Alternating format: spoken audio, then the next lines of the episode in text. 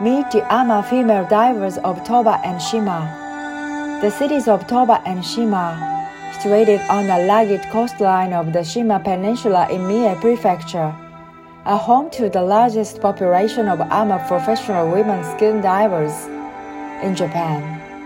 Indeed, the word Ama means woman of the sea. The divers catch sailfish, abalone, and sometimes pearls preserving a deep fishing tradition in Mie that dates back millennia.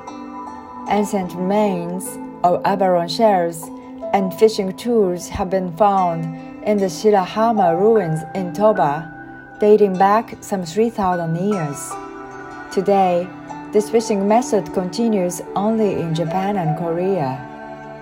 Ama fishing has survived for centuries on the Shima Peninsula mostly because the Ama divers have protected the resources of their waters in a sustainable way by limiting their fishing season and regulating their catch.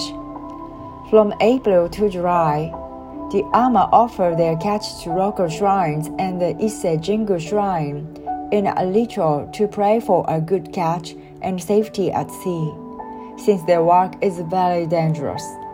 The foot-like towels that the Ama wrap around their heads are embroidered with astar and lattice patterns to ward off evil and bad luck.